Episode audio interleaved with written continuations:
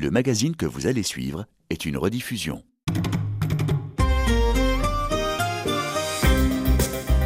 Vous m'en direz des nouvelles Jean-François Cadet, Baptiste Antoine Guillaume Buffet. Bonjour, bonsoir. Dans le cinéma, il y a les frères Larieux, les frères Scott ou les frères Dardenne. En littérature, il y a les frères Goncourt. En peinture, il y a les Flandrins. Et dans la bande dessinée, l'illustration et le cinéma, oui, les trois en même temps, il y a les frères Brizzi, non seulement frères, mais qui plus est frères jumeaux. Ils sont nés un 24 décembre, le soir des cadeaux de Noël, et ils ont travaillé quelques années après sur un épisode spécial Noël de Winnie l'ourson, car Paul et Gaëtan Brizzi ont aussi travaillé pour Disney, storyboardé pour Roman Polanski et Kevin Lima, et depuis quelques années, ils ont mis leur crayon au service de la littérature. Un scénario de Christophe Malavoie, d'après l'œuvre de Louis-Ferdinand Céline, deux albums inspirés par Boris Vian, et il y a un an, L'Enfer de Dante, aux éditions Daniel Maguen, chez le même éditeur. Ils sortent aujourd'hui l'adaptation d'un des plus grands romans du XVIIIe siècle, un roman médiéval traduit dans plus de 140 pays, signé Miguel de Cervantes, figure de proue s'il en est de la littérature espagnole, Don Quichotte de la Manche, et vous m'en direz des nouvelles. Bonjour à tous les deux. Bonjour. Bonjour. Merci beaucoup d'être avec nous. Alors après l'Italie de Dante, voici donc l'Espagne de, de, Cervantes et, et, Don Quichotte. Alors Don Quichotte en version française, je suis allé vérifier ce matin. Le texte intégral, c'est en livre de poche, deux tomes de 700 pages. Vous les avez lus combien de fois ces, ces deux tomes? Écoutez, on l'a déjà lu une fois, mais notre euh, principe, c'est de bien lire. Oui, alors et... ça veut dire quoi bien lire ah, quand voilà. on prépare une adaptation? Alors bien lire pour nous, c'est euh, lire sachant ce qu'on veut en faire. C'est-à-dire on se dit, bon, on va faire une adaptation du Don Quichotte de la Manche, comment allons-nous le lire? C'est simplement en le lisant, en se disant, bon, qu'est-ce qui sera bon de faire? Qu'est-ce qui sera incontournable? Qu'est-ce qu'on pourra éventuellement éliminer? Donc on barre des passages alors, entiers Alors ce qu'on fait, on, c'est-à-dire on, en fait, on n'ose pas barrer ces gens-là. Mais donc, euh, ce qu'on fait, c'est qu'on le lit, bien sûr. On en fait un résumé. Donc une synthèse, euh, une synthèse personnelle, avec vos mots à vous. Oui, là, avec nos mots à nous, en, en essayant d'être objectif par rapport à ce qu'on a, à ce qu'on a lu.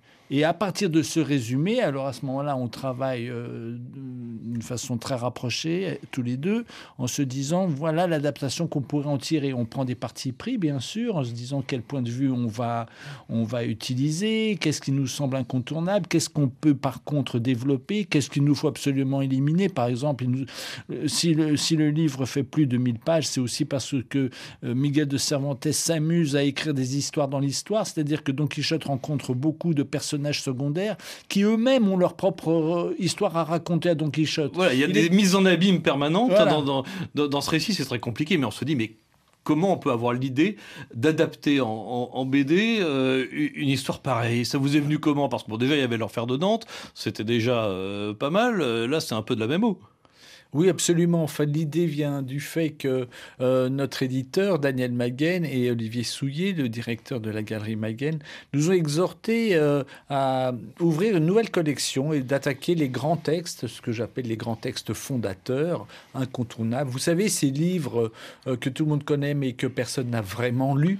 Euh, donc, l'idée était, justement de nous approprier, si je puis dire, des textes incontournables. Alors justement, euh, nous s'approprier un texte, ça veut dire reconstruire totalement le, le récit, parce que moi, ce qui m'a frappé, c'est que sur la couverture, il y a vos deux noms à vous, il y a le titre, Don Quichotte de la Manche, mais il n'y a pas marqué, il n'y a même pas marqué d'après Miguel euh, de, de Cervantes. Oui, c'est vrai. Peut-être que c'est une évidence, je ne sais pas. Ou peut-être c'est une erreur de notre part. euh. Mais c'est une façon de prendre votre liberté par rapport au texte original? Certainement, c'est-à-dire que Don Quichotte est tellement connu que on sait que c'est de Cervantes, comme quand vous vous dites la Divine Comédie ou l'Enfer, euh, tout le monde sait que c'est de Dante Alighieri, parce que encore une fois, ce sont euh, des textes qui appartiennent un petit peu au collectif, qui répondent à l'inconscient collectif, au patrimoine universel. Euh, donc euh, voilà. Il- il- et puis on voulait être le plus simple possible et surtout être, comment dire, frappé par le, visuel, toucher, toucher les- le visuel avec un, ti- un ti- associé au titre, un, un titre célèbre, une image qui réponde à cet inconscient collectif, mais qui soit aussi notre interprétation. C'est-à-dire, ce que vous voyez, c'est en effet les moulins, les la fameuse séquence des moulins, euh, des moulins avant que Don Quichotte prend pour un Don Quichotte, mais de par notre style, attirer le regard. Alors, l'une des premières questions quand on fait une adaptation, c'est de savoir euh, qui va raconter l'histoire, le point de vue. Alors, dans le roman, donc, euh, le narrateur est extérieur au récit. Alors, c'est un peu compliqué. C'est d'abord Cervantes, en fait, qui, qui se met en scène lui-même. C'est ensuite l'auteur arabe qui, est, selon Cervantes, a écrit l'histoire qu'il partage avec le lecteur. Vous, vous avez choisi un, personnage très précis comme narrateur fil rouge en quelque sorte. C'est le curé du village où est enterré Don Quichotte et le récit d'ailleurs commence dans, dans le cimetière. Comment ce choix du curé comme narrateur s'est-il imposé, Paul et Gaëtan Brizzi euh, C'est-à-dire que lorsqu'on lit le livre de Miguel de Cervantes, euh, les villageois euh, se rendent bien compte de la folie de, de, de, ce, de ce chevalier à la triste figure et leur obsession c'est de le ramener à la maison euh, pour aussi le ramener à la raison, à la maison et à la raison. Euh, pour, donc c'est souvent le barbier et le curé qui, se préoccupent de cela. Et eh ben tout, ça nous était tout, c'était tout trouvé pour qu'on choisisse le personnage de, cet abbé, de ce prêtre, pour euh, parce qu'il nous fallait justement prendre un point de vue parce que c'est vrai que lorsqu'on lit le livre original, euh, c'est le point de vue de, de Cervantes lui-même, mais donc ça ne nous semblait pas suffisant, si je puis dire, et ça nous semblait plus euh, attachant, plus amusant de prendre un, un point de vue d'un personnage qui côtoyait Don Quichotte euh, au jour le jour. Et dans ces villages-là, l'abbé était vraiment une, institution. personnage central. Hein, personnage central, presque une figure administrative de tout le, de, de tout le village. Donc euh, c'est pour ça que la perche nous était toute tendue. Et donc il en est aussi la mémoire, euh, oui, en, quelque sorte. Et donc il raconte euh, cette histoire à, un couple, à un aubergiste et sa femme, qui ont d'ailleurs eux-mêmes croisé la route de, Don Quichotte. Ils n'en ont pas gardé un, un excellent souvenir, c'est le moins qu'on puisse dire au début. Pour eux, c'était surtout un dingue qui a mis un peu le bazar dans, dans, dans l'auberge, pour parler familièrement. Et tout de suite, dès le début, le, curé les appelle un peu à la, à, la compassion. Le, mot compassion, c'est peut-être celui qui correspond le mieux à la façon dont vous avez abordé le personnage de, Don Quichotte. Oui, tout à fait. Euh, euh, c'est un, bon choix de mots, Jean-François. Compassion et, respect. C'est-à-dire que Don Quichotte laisse dans sa, dans, sa marche euh, folle et, et raisonnée il est, il est comment dire, il est incontrôlable. Donc, euh, il est donc mal perçu par ses contemporains, parce qu'il essaye de vivre. Euh, et son obsession, c'est de vivre, de, vivre comme, comme euh, ces grands chevaliers, de défendre la veuve et l'orphelin et de mettre de la justice là où il lui pense qu'il n'y en a pas. Et donc souvent il se trompe. Et derrière lui, donc, donc c'est un, c'est une espèce de, de vieil anarchiste qui laisse derrière lui ruine et, et, et, catastrophe. Donc il se fait une très mauvaise publicité. Le curé veut le réhabiliter parce que ce n'est pas un mauvais homme. Au contraire, il est mu euh, par euh, des, euh, un sentiment de, générosité et c'est ce qu'il faut voir avant tout. Donc c'est un homme de cœur, c'est un humaniste oui, qui veut défendre la veuve et l'orphelin. Ça, ça, on le sait, c'est une victime aussi pour vous, Don Quichotte? Oui, il est sans doute aussi peut-être victime de lui-même, parce qu'il est tellement obsédé par la volonté de faire le bien, il veut s'illustrer pour, euh, comme, euh, il veut rester dans les annales comme ayant été euh, le redresseur de tort. Donc voilà. Mais comme le dit le curé et, Cervantes lui-même, son tort, voyez-vous, fut d'avoir trop aimé les livres. Donc parce qu'il suit des vieilles, des vieilles légendes qui sont bien sûr euh, des légendes, et donc il faut savoir en prendre juste euh, euh, une, toute petite partie si on veut, si on veut vivre dans la réalité. Et déjà, même au XVIIIe siècle, au XVIIe siècle même, le temps des chevaliers était déjà loin derrière eux. Cette émission est une rediffusion.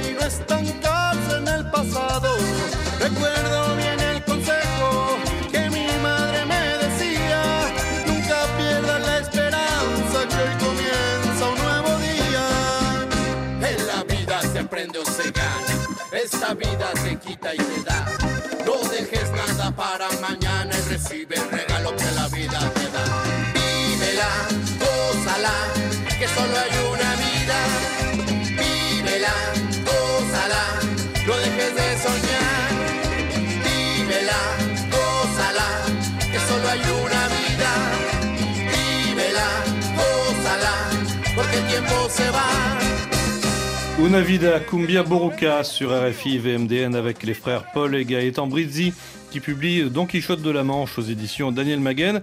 Et quand on se plonge dans l'album, il faut attendre la page 12 pour découvrir le personnage de Don Quichotte. Et encore, on le découvre de dos, penché sur un livre. Forcément, d'ailleurs, l'image illustre ces mots que vous avez cités tout à l'heure, messieurs. Euh, son tort, voyez-vous, c'est d'avoir trop aimé les livres. Une phrase qui se trouve d'ailleurs sur la quatrième de couverture de l'album. Alors on est à la radio. Décrivez-nous cette, cette image, Gaëtan Brizzi. À quoi ressemble l'intérieur de Don Quichotte sous votre crayon? Eh bien, euh, d'abord, euh, on n'a pas voulu montrer le, trop tôt Don Quichotte. D'ailleurs, sur la couverture, il est de dos. Hein. Absolument. Voilà, donc garder la surprise. Dès les premières pages, non plus. Euh, donc, et quand on le voit, c'est, on voit, on le découvre d'abord à travers son intérieur pour montrer à quel point cette obsession est partout. L'obsession de vivre en d'autres temps, l'obsession de, de, vouloir euh, être un chevalier à une époque, euh, comme le disait Paul, euh, où les temps sont révolus d'être un chevalier. Et donc montrer un intérieur avec des draperies qui ont souffert, qui ont peut-être sont peut-être des draperies du temps des croisades, des statues de chevaliers et des livres et encore des livres et toujours des livres. Et avoir un intérieur baroque et bien entendu une énorme bibliothèque, puisque euh, pour, pour nourrir son imaginaire, il est constamment dans les livres. Mais il y a une forme de solennité, je trouve, dans, euh, dans, dans ces deux cases dans lesquelles effectivement on découvre On a presque l'impression d'un temple, quoi, le, temple de la lecture, mais avec un personnage aussi très solitaire, très écrasé finalement par le Oui, absolument. Ben, notre tendance à aller dans le lyrique aussi, euh, c'est quelque chose aussi qui fait partie de nos styles et que on peut découvrir à travers euh, les autres livres. En effet, vous parlez de solennité, c'est encore un bon terme parce que justement pour lui, il met toute la chevalerie au-dessus de tout. Donc on a voulu montrer encore une fois par le décor, mais pas seulement par le décor, mais aussi par la lumière, amener c'est une dimension presque de cathédrale, presque mystique. Et on découvre donc dans ces, dans, ces deux images-là toutes les nuances de, de, gris que vous pouvez mettre dans, dans vos dessins. Si on faisait un film sur vous, ce serait 50 nuances de grey avec un E. Hein. Euh, voilà, bon, c'est du dessin, mais c'est de la gravure. On est obligé de penser à, Gustave Doré, par, par, par exemple. Comment est-ce que vous parvenez à un rendu aussi précis? Avec quel, quel, matériel? Est-ce que, est que vous utilisez, je ne sais pas, vous avez combien de crayons gris par exemple? Justement, j'ai peur de vous décevoir. Vous n'en avez qu'un deux. Deux. Ah, bah, ah, bah quand même. Vous voyez, donc euh, on a deux crayons, un qui est très très gras, très très noir, dans la composition duquel rentre d'ailleurs une part de cire pour obtenir ce côté soyeux, enfin qu'on perçoit plus dans les originaux, puisque l'édition bien sûr ne peut pas donner exactement le rendu final, et euh, un crayon beaucoup plus sec pour les lointains, pour des gris beaucoup plus doux, et on joue comme ça entre ces deux crayons avec en plus la technique de ce qu'on appelle le sfumato Mmh. Euh, comme Léonard. Comme Léonard, excusez du peu. Euh, bien modestement, nous, donc, donc, voilà, donc on utilise. C'est notre manière de faire. Et, et finalement, euh, nous utilisons aussi de différents types de gomme, non pas pour effacer, mais pour ramener de la lumière. On utilise la gomme de manière créative. Donc la gomme, c'est un crayon, un crayon un petit peu différent des autres, mais c'est un crayon. Écoutez, je vais vous dire, le noir, c'est l'ombre, la gomme, c'est la lumière. Alors impressionnante, hein, je le disais, la, page 12 avec euh, cette pleine, euh, cette, pleine page. Impressionnante aussi la, la page suivante, car tout en haut de la page 13, on découvre enfin le visage de Don Quichotte. Et euh, là, il y a une sorte d'effet waouh, quoi, d'une certaine façon, parce que le visage, il, sort presque comme s'il était éjecté finalement du livre, comme un diable en boîte, absolument. Et là, c'est vous au crayon, euh, Paul Brizzi, parce que les décors, c'est donc Gaëtan, votre frère, les personnages, c'est Paul. C'est comme ça que vous partagez la tâche. Ça a toujours été comme ça. Je pense que tant que Dieu nous prêtera vie, je pense que ça restera comme ça. Pas question de changer. Chacun C'est-à-dire reste que sur son couloir. Mais c'est-à-dire que c'est une longue habi- c'est- c'est- c'est- c'est une longue habitude. On a toujours travaillé comme ça, même dans les films d'animation. Moi, je m'occupais de l'animation des personnages. Gaëtan s'occupait plus de la direction artistique. Donc, euh, quand on est jumeaux et qu'on travaille sur euh, le même objet, il vaut mieux être complémentaire que de répéter le travail de l'autre. Euh, C'est aussi Donc question d'efficacité, mais question de goût aussi. euh, Question c'est de- venu naturellement. Euh, oui, c'est venu naturellement, comme je vous dis. Par contre, le challenge, c'est de donner l'illusion d'une seule main et de, de- de restituer un, un ensemble homogène et qui se tienne, et bien sûr d'obéir au même style. Mais ça, encore une fois, c'est- automatique. hein. C'est le dessin automatique. Il y avait l'écriture automatique chez les surréalistes. Pour nous, c'est un peu le dessin automatique. Donc euh, voilà. Alors, allez-y. Je Non, juste rajouter une chose sur cette fameuse page 12. Oui. Euh, lorsque vous disiez aussi que euh, cette pièce est aussi le sanctuaire de Don Quichotte. Il faut comprendre que quand il est dans cette chambre, c'est comme s'il était déjà sur les routes et il s'enferme dans ce monde de la chevalerie. Il voyage à on- travers les livres. Voilà, exactement. On voulait sentir qu'en fait, il sortait pratiquement pas et voilà, c'est aussi pour ça. Et lorsqu'il explose de colère en lisant un livre, c'est parce qu'il trouve que Ganelon était un sacré traître et il est, toujours dans son monde jusqu'au moment où le curé l'appelle pour boire un petit verre de Xérès dans la cour. Euh, mais voilà, donc on voulait vraiment le montrer qu'il était totalement immergé déjà dans son monde dès les premières pages. Vous m'en direz des nouvelles?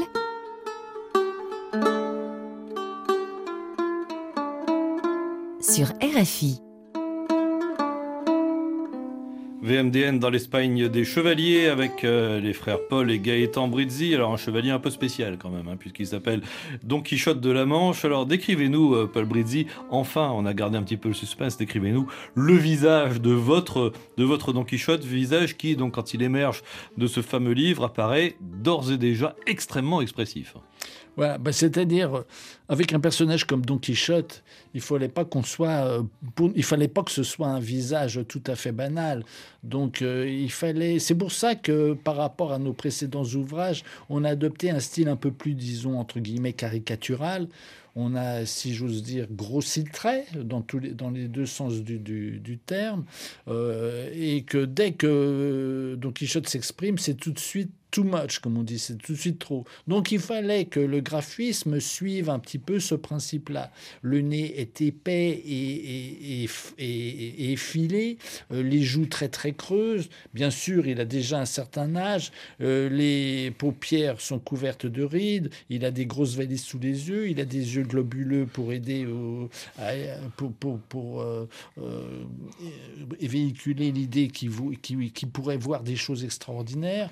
Et les cheveux sont longs, euh, peut-être souvent euh, mal rasés. Euh, voilà notre personnage en gros. Alors je sais pas si vous êtes d'accord, moi l'impression que j'ai eue d'emblée, c'est que je me suis dit, on dirait Robinson Crusoe, quoi. C'est une sorte de Robinson Crusoe dans une sorte d'océan de, de lecture. C'est une bonne, euh, c'est une bonne comparaison. Oui, Euh, c'est un Robinson. Oui, en fait, euh, j'ai essayé euh, dans la création de mes personnages de correspondre aussi à l'idée que les gens sont faits. Gaëtan parlait à tout à l'heure de euh, de l'imagination, disons collective, par rapport à des grands textes comme ça. C'est vrai que Robinson Crusoe, on n'imagine pas un gros bonhomme. Non, c'est clair. Pareil pour, je pense pareil, n'est-ce pas, pour, pour Don Quichotte.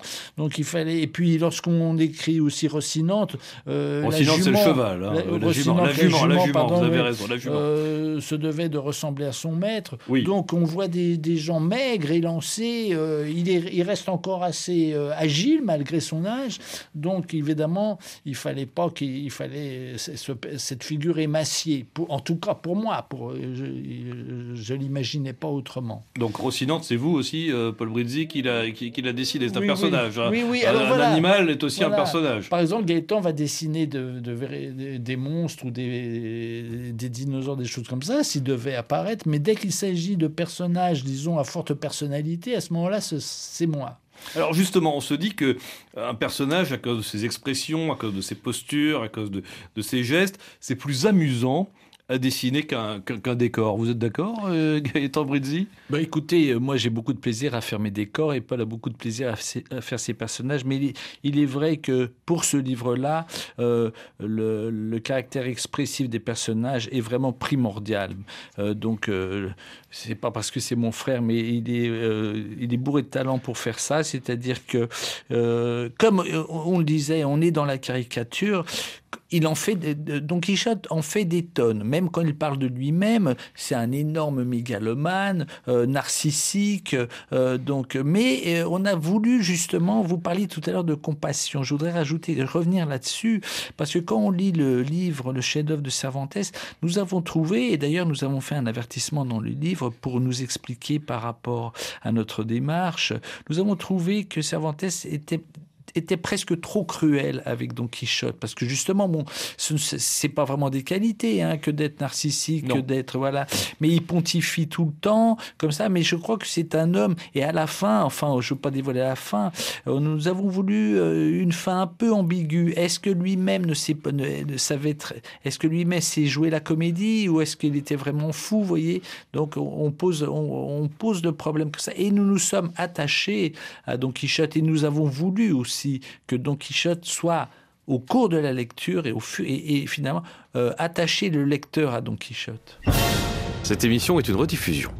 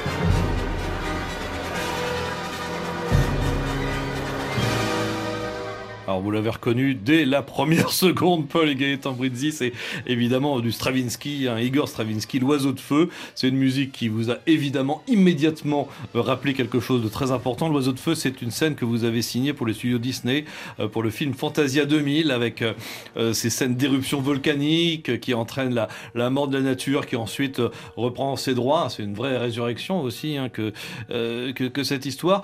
on peut sérieusement faire du Brizzi chez Disney euh, alors écoutez, là, je dois dire, j'ai été surpris. Vous nous avez ramené 25 ans en arrière, mais euh, vous nous faites beaucoup plaisir avec d'évoquer ce moment parce que ça a été un grand moment pour nous.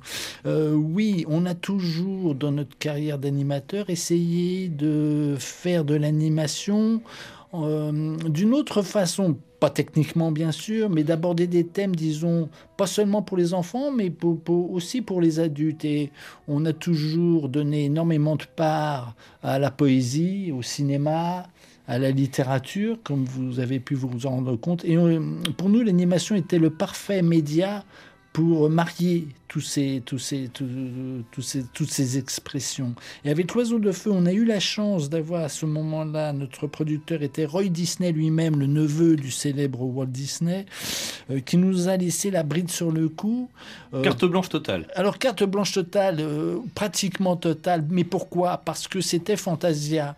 Et Fantasia, dans la filmographie de, de, de, la, de la compagnie Disney, était quelque chose de particulier et d'emblée avait ce profil, disons, intellectuel. À partir du moment où on utilisait de la. C'est quoi Fantasia? C'est utiliser des musiques classiques et raconter des petites histoires visuellement avec comme simple support la musique. Et euh, donc, évidemment, par rapport à euh, ce que les Américains, tel que les Américains considèrent l'animation, euh, il fallait à tout prix que, ça corresponde à un certain type de, film qui s'adresse à un certain type de public. Alors, vous êtes parmi les, les, les rares Français à avoir travaillé donc chez Disney, aussi bien en France qu'à Los Angeles. D'ailleurs, vous avez même dirigé pendant plusieurs années un studio. Ça, vraiment, c'est pas banal. Comment est-ce qu'on entre? Comment est-ce qu'on fait son trou?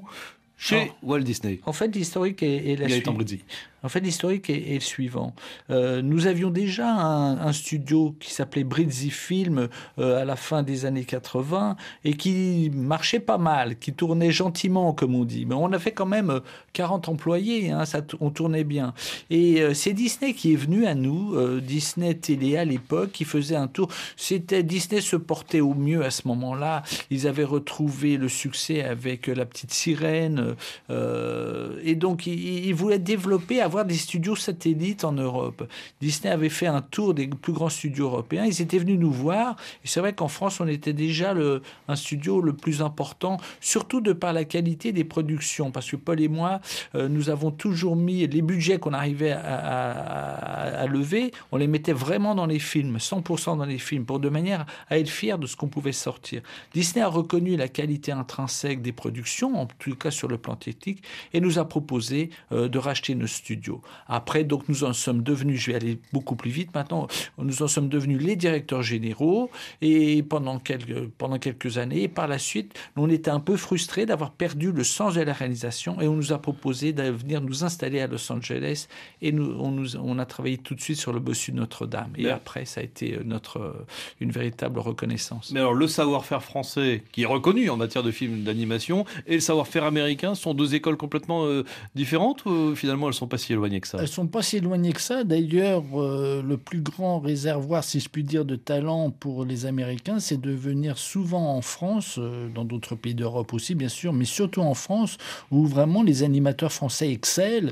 Et d'ailleurs, ils sont toujours ravis, ces, garçons et ces filles sont toujours ravis d'aller chez Disney ou chez DreamWorks ou, chez Sony pour faire de l'animation, parce qu'il est évident que malgré tout, il faut bien le reconnaître, euh, les grands studios américains offrent un confort de professionnel à tous ces artistes euh, sans précédent. Alors quand on quitte euh, l'écran pour l'illustration et la bande dessinée, on mesure évidemment tout de suite, et il suffit d'ouvrir cet album de Don Quichotte pour se rendre compte à quel point l'expérience de l'animation nourrit votre, vo- votre narration. Ça se voit dans le storyboard, ça se voit dans les cadrages, ça se voit dans le séquençage de l'album, dans la science du mouvement aussi. Il y a une, moi, il y a une, il y a une image, une case qui m'a tout de suite frappé, c'est celle-ci là qui se trouve à la, page 17. C'est le barbier qui s'en va furieux hein, de, de chez Don Quichotte. Cette case-là, qui est pas une case fondamentale dans, dans l'album, c'est une vraie case de dessin animé, quoi. C'est extraordinaire.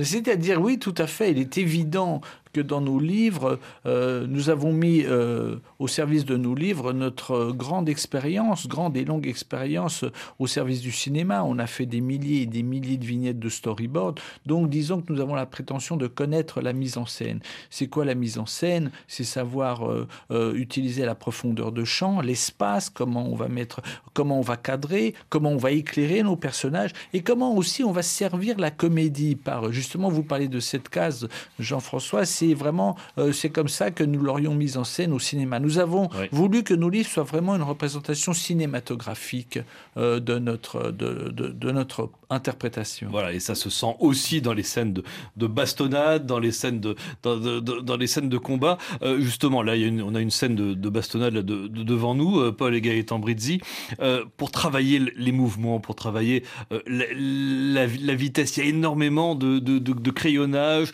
de gommage, de, de, de repentir. Voilà, justement, euh, je suis heureux que vous notiez ça, c'est-à-dire que lorsque euh, le passage qu'on raconte euh, s'y prête, on laisse parfois libre cours à une spontanéité de garder euh, le mouvement, le, premier jus, le dessin dans son premier jus, parce que l'expression s'en trouve renforcée ou parce que le mouvement est, juste. L'important vraiment pour nous, pour le c'est que le lecteur, lorsqu'il tourne les pages, euh, puisse euh, trouver euh, l'histoire et, et l'image véridique, qu'il y croit. qu'on y croit.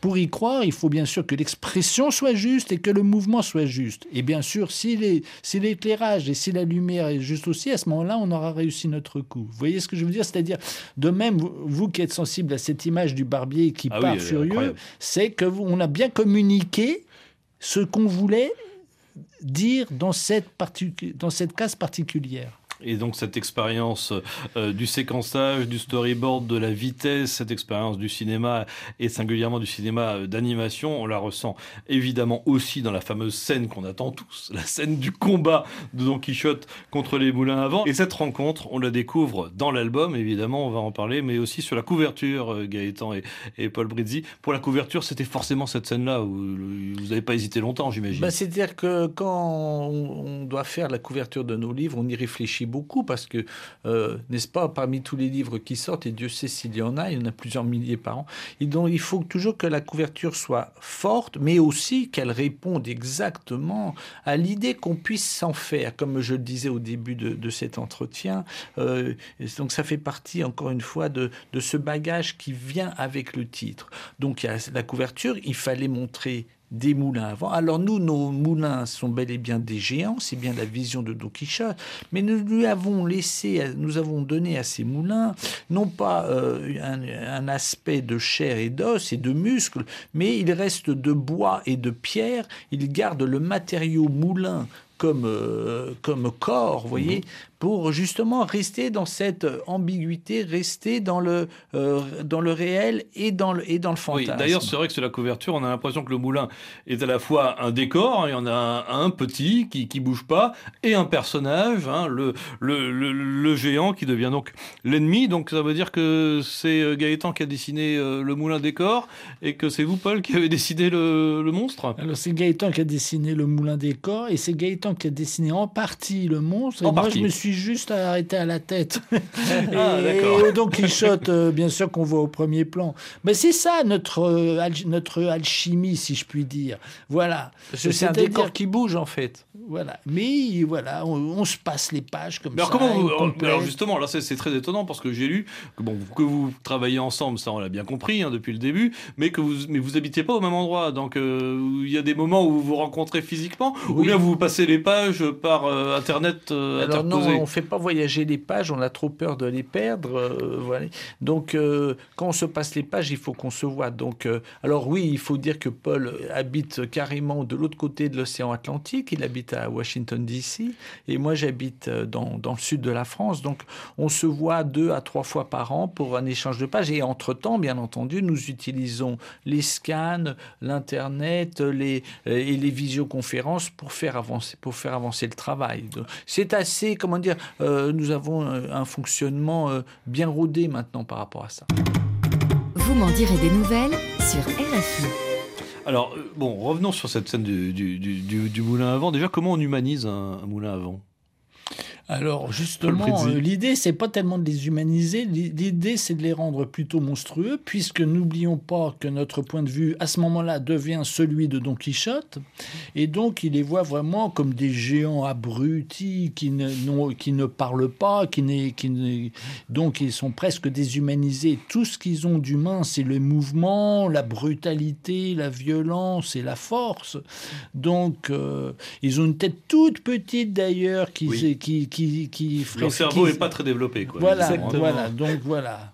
Alors c'est vrai que cette séquence hein, de, des- des moulins à vent, elle est, elle est vraiment très impressionnante. Euh, elle prend une quinzaine de pages, je crois, au, au, au- au total. C'est une vraie séquence de cinéma. euh, là encore. excusez-moi de vous interrompre, c'est-à-dire que euh, il nous fallait la développer. Ça, c'était une séquence Mm. qu'on a senti qu'il fallait qu'on Ouais, développe. avec une alternance de pages en noir et blanc et en couleur. Il y a des doubles pages aussi couleur. En fait, quand vous dessinez la scène réelle avec les yeux de Sancho Panza, donc euh, c'est du noir et blanc.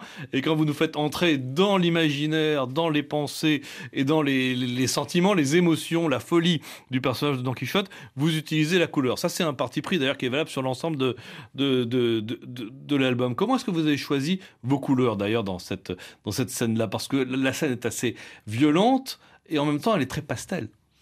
Oui, ben ça, oui, nous avons cho- choisi euh, deux couleurs, l'orange et le bleu, qui sont, quand on est un petit peu technicien, euh, deux couleurs complémentaires qui s'opposent et euh, dont les harmonies, dès qu'on les, les mélange, créent vraiment des, des gris euh, tout à fait séduisants. Donc ça, c'est vraiment l'esthétique qui nous a plu, c'est d'utiliser l'orange, une couleur chaude et une couleur froide, pour montrer justement la dualité, la dualité de, la séquence.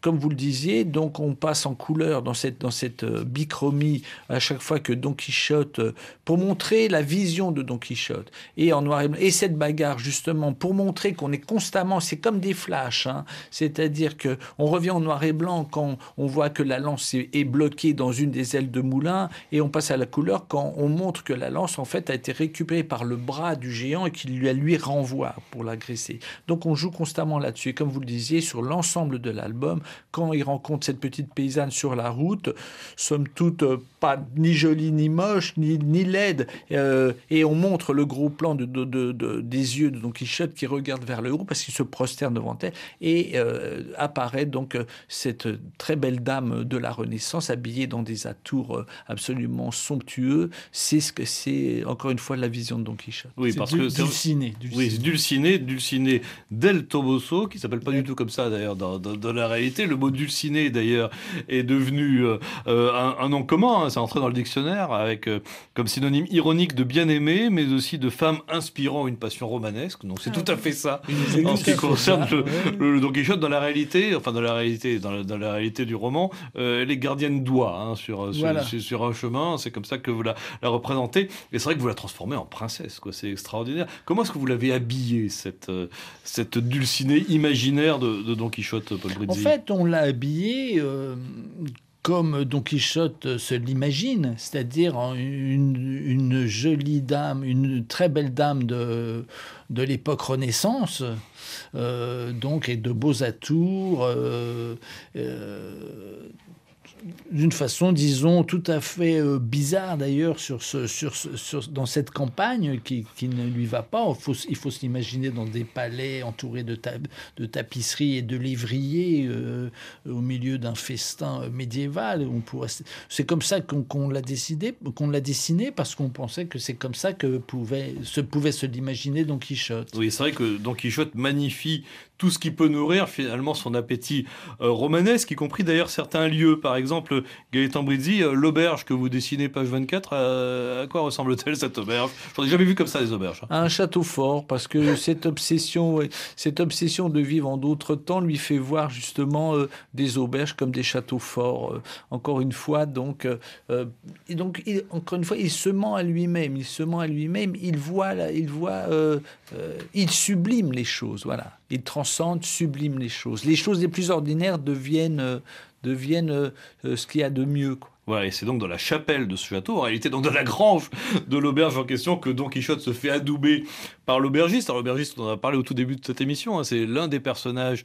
euh, auquel euh, le curé, donc le narrateur, raconte l'histoire de Don Quichotte. Alors l'aubergiste, il accepte de jouer le jeu, on sent qu'il a euh, un petit sourire un peu, goguenard, euh, sa famille, son entourage, lui aussi a un regard assez, assez amusé. C'est une page là aussi absolument incroyable en termes de, de décor, en termes d'atmosphère, parce qu'elle est uniquement éclairée par le qui se trouve euh, dans, dans la grange. Vous pouvez nous expliquer, euh, Gaëtan Brizzi, le travail euh, sur la lumière sur cette, euh, sur, Oui. cette, sur cette page, c'est la page 27 de l'album. Oui, là encore, euh, donc c'est son adoubement. Euh, il est dans cette grange finalement très en désordre, avec des bottes de foin dans le fond, de défauts, des une brouette renversée, des choses comme ça.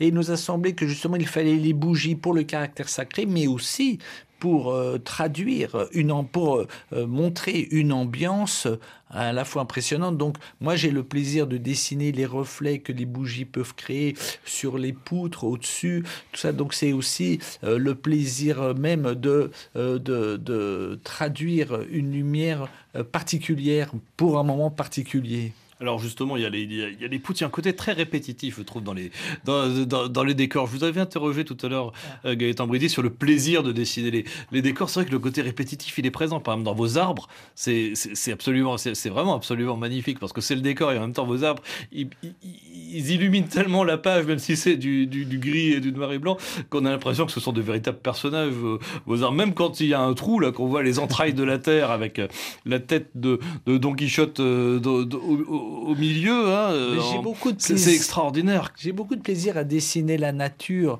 euh, l'écorce des arbres, les feuilles. Euh, donc, euh, ce, ce, trou dans la terre, montrer que la terre, c'est quoi? C'est quand même, vous faites un trou dans la terre, mais la terre, c'est tout sauf que de la terre. C'est-à-dire, c'est plein de racines, de trucs, de, de, de, de, matière, de matière, vous savez même pas ce que c'est. On sent aussi qu'il y a plein de petits insectes, ça grouille là-dedans. Vous voyez ce que je veux dire? Et ça, c'est vraiment le plaisir de dessiner. La séquence sous les oliviers, il n'y a rien de plus beau qu'un olivier.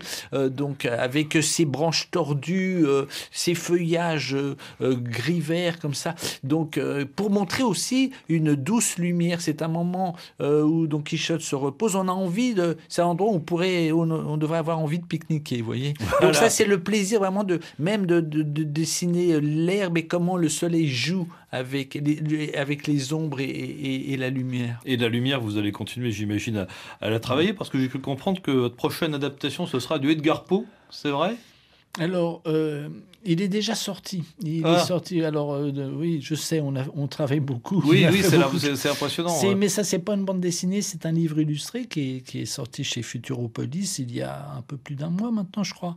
Euh, la chute de la maison Huchère. Vous aimez beaucoup le fantastique, de toute façon. On aime beaucoup. En fait, le fantastique, on aime beaucoup les auteurs qu'on appelle, qu'on dit visionnaires. Visionnaires pour nous, c'est-à-dire qui nous donnent à voir, qui s'imaginent où l'imagination prend le pas sur la réalité évidemment pour le plaisir du dessinateur, pour notre propre plaisir. Et, et donc Edgar Poe, Edgar Poe, Cervantes, Dante.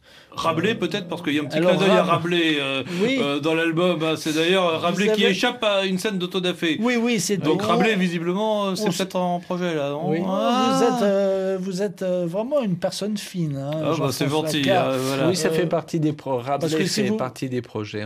D'accord. Comme disait Gaëtan, on ouvre une on a ouvert une collection avec le, euh, le Dante, l'enfer de Dante, c'est-à-dire que pour l'Italie, le principal, euh, disons, euh, auteur le plus évident, c'est Dante. Pour l'Espagne, c'est Cervantes. Pour l'Angleterre, ça va être sans doute un Shakespeare. Un Shakespeare, un, et pour la France, Macbeth, par exemple. Ouais. Vous voyez, je suis informé, hein, c'est pas mal. Hein. Oui. Ouais, ouais. Et pour la France, eh ben, on a que l'embarras du choix, Rabelais, Victor Hugo, Dieu, on ne sait pas encore. Bon, voilà, le, le, le Graal ultime, c'est quoi? C'est la Bible? Ah ben comme alors on est vraiment dans les traces de Gustave Doré. Il a tout fait ce garçon de toute façon. Gustave Doré, c'est un de nos grands maîtres bien sûr. Euh, on, ben, a la Bible, en fait, euh, on, a beaucoup, serait... on a beaucoup de projets. Pourquoi la Bible? Mais on a aussi d'autres projets. Mais euh, là c'est c'est pour beaucoup plus tard. Notamment un fantôme de l'opéra aussi de, de Gaston Leroux. Oh, bah, ça sera l'occasion, j'imagine, de nous recroiser une nouvelle oh, fois dans cette émission. Quand vous Acceptons-en l'augure. Merci beaucoup, Gaëtan et, et Paul Brizzi, Don Quichotte de la Manche aux éditions Daniel Maguet. Le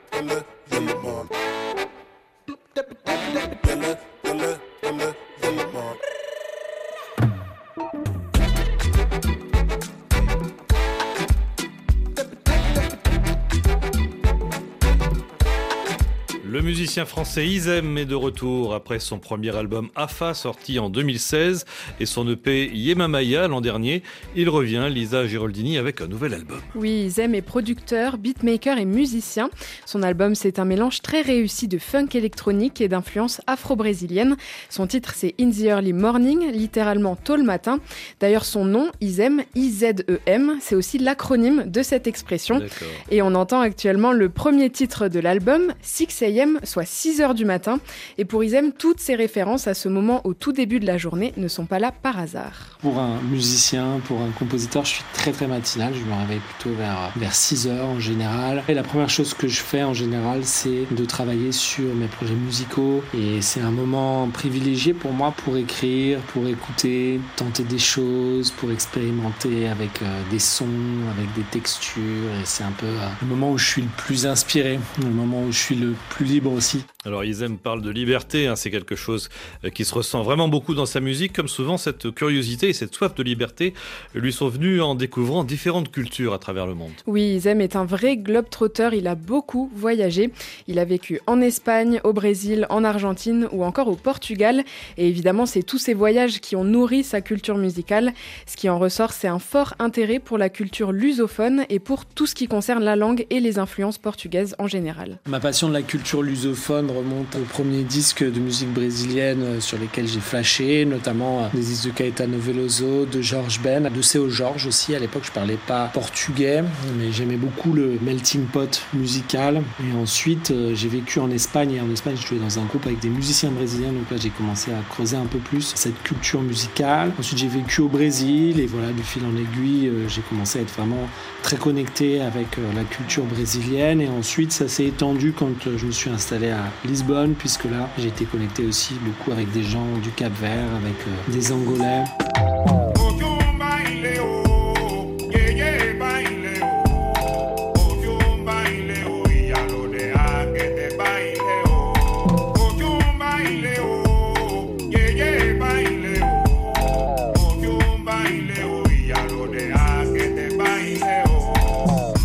Isem C'est donc un vrai mélange de styles, un métissage entre hip-hop, soul et évidemment des influences tropicales et notamment brésiliennes. Oui, il a beaucoup d'inspiration, d'influence sur cet album, mais l'inspiration originelle, comme il la qualifie, c'est la culture du beatmaking, donc tout ce travail autour du rythme et de l'accompagnement.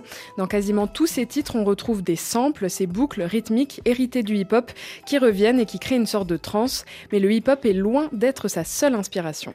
Moi, j'ai entendu aussi beaucoup dans le contexte euh, du trip-hop, et donc ce son hybride entre chansons et beat électronique. Je pense à des groupes comme Portishead, comme Massive Attack. Je pense à aussi des artistes euh, comme DJ Shadow, comme Bonobo, comme Quantic, comme Guts aussi. C'est des gens qui m'ont influencé euh, dans ce courant-là. Et ensuite, il y a bien sûr toute la chanson soul, la chanson soul américaine, la chanson brésilienne aussi, la chanson française, bien sûr, même si dans cet album, il n'y a pas de chanson en français. Ça va partie des choses qui m'ont influencé, le rap la chanson française. Également, un certain nombre de musiques électroniques actuelles, euh, comme la House, le trap, le footwork, ce genre de rythme urbain assez un peu plus moderne, un peu plus récent, qui aussi m'a pas mal influencé au niveau rythmique. Sa musique, c'est donc une rencontre de, tous les genres, et l'album d'Isem regroupe d'ailleurs autant de rencontres musicales que de rencontres humaines. Euh, l'album Lisa comporte 9 titres, et sur les 9, il y a pas moins de 7 featurings. C'est ça, Jean-François, on retrouve la chanteuse Flavia Coelho et le musicien Lucas Santana tous les deux brésiliens, mais aussi Clara Serra Lopez, une chanteuse hispano-cubaine qui vient de la scène jazz londonienne, et Louisa, une chanteuse franco-brésilienne qu'on entend sur ce titre Suapeli.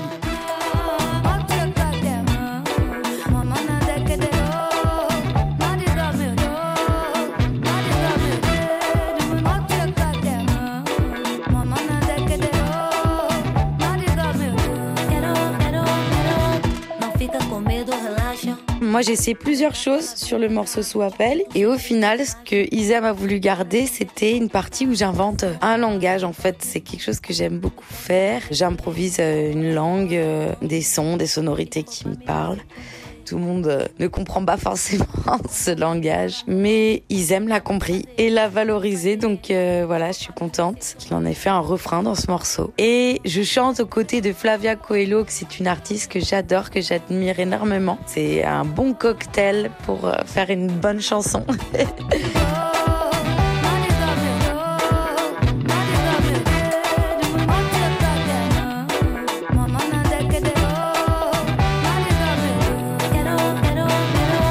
Early Morning, c'est un vrai tour du monde musical que je vous recommande très très sincèrement d'écouter. Voilà, un album collectif donc fait entre amis avec des rythmes nomades et aux sonorités de l'hémisphère sud. Merci Elisa.